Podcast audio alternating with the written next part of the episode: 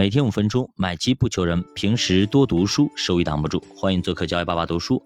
那么今天咱们继续聊那个通过资产配置给你的资产增值这本书啊。呃，作者提供了一个思路啊，就是在 A 股市场上最简单的基于现金流战略的资产配置方案，可以通过打新股来实现。那么作者写这本书的时候呢，当时 A 股上基本上打新股还是不败的，但是放在现在可能就不好意思了啊。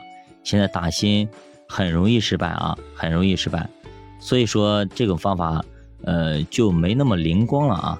那么还是基于呃实事求是的原则啊，咱们先把作者的观点先分享完，再说一下我的观点。所以读书的时候你不能够这是照葫芦画瓢啊。我原原班照做，如果让你去打新，真打新了，结果哎打几个输几个，你对吧？所以说，呃，书是死的，人是活的啊。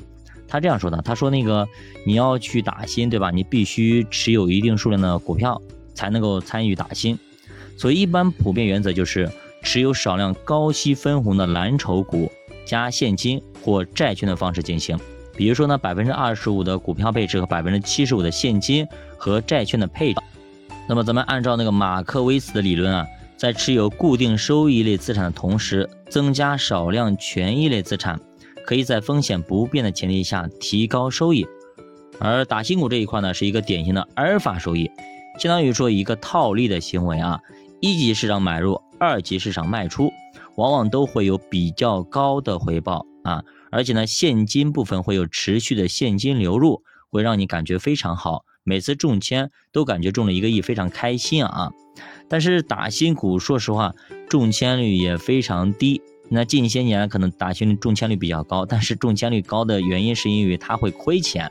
以前中签率低是因为基本上不会亏，所以说打新股，你说暴利暴利，其实以前中签了也赚不了多少钱呢，对吧？也就赚个赚个一两千块钱，是吧？赚个几千块钱，不会赚特别多的。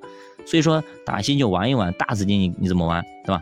小资金你玩一玩倒是可以的。因为毕竟每次中的时候，你中你打了很多，但是每次中签只中很少一部分啊，没多少钱。那么它还有时间成本，你钱要放进去压一部分，对吧？到时候打新再拿回来。其实你长期做下来，它收益率并不是特别高。大家去算一下，也就百分之六左右啊，百分之六左右。那再加上现在打新率又败了，哎，不败神话已经被破了，甚至你还会亏损。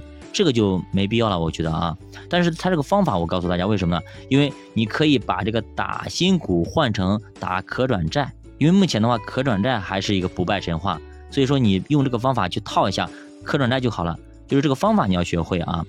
另外我们用到的资产配置还有什么期货、期权等等，这些都是让我们套利和对冲用的。比如说市场急跌的时候，我们发现还没有躲开，就可以临时用。股指期货进行对冲一下子啊，期货上开空仓，那么你持有多头仓位，这样呢，急跌过程中你的仓位上的损失会在期货的收益上得到补偿。就比如说那个以前那个麦当劳的那个肯德基一样的，对吧？他们就是供货商，还有鸡肉的价格等等这些东西，一一做对冲啊就好了，就可以稳定它的一个成本啊。一般大熊市里的定投，我们会逐渐的提高股指期货的仓位。这样定投的仓位就会获得保护，但是国内的股指期货不太好用，经常会受到限制。毕竟中国对于做空这一块是比较严格的，一般情况下不允许做空的啊。有的时候呢还会打你一个措手不及，所以说一定一定要小心啊，一条心。期货一定要顺势而为，不能够逆势而行啊，只能对冲。不能够投机，你说我超把底，不好意思，不行啊，这个只能够做右侧。万一你超把底，真的一下子给你打穿，你就废了啊！你永远永远要把它当一个盾牌用，而不能够把它当做一个杀人的凶器来去用啊，很容易被反吃的啊！你拿着个小刀，你去冲人家去，人家直接亮出一个屠龙刀或倚天剑啊，一下把你给砍了，不行啊，绝对不可以。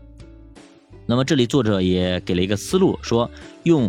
国债期货和股指期货建立配置方案，然后剩下的钱呢放在短债固收里吃利息。那么在风险不变的情况下，提高整体的收益。